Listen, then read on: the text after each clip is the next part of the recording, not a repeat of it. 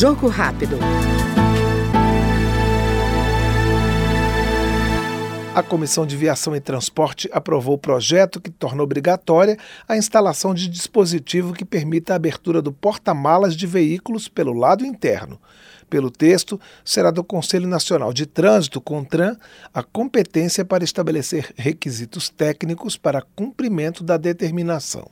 Segundo o relator da proposta, deputado Neto Carleto, do PP da Bahia, a determinação é, sobretudo, uma medida de segurança. É um projeto extremamente importante que visa a segurança dos passageiros, a segurança dos condutores de veículos, seja veículo nacional, seja veículo importado, que por muitas vezes são vítimas de sequestro, é, enfim, de crianças também presas acidentalmente, visto que o estado da Bahia está sofrendo muito é, com a, a, o tema da segurança pública, é uma pauta do nosso estado, é uma pauta que o nosso capitão Alden defende.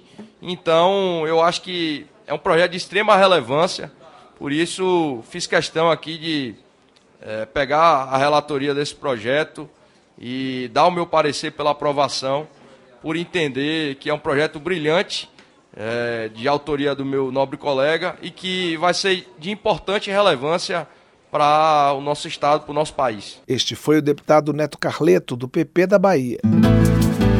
Jogo rápido.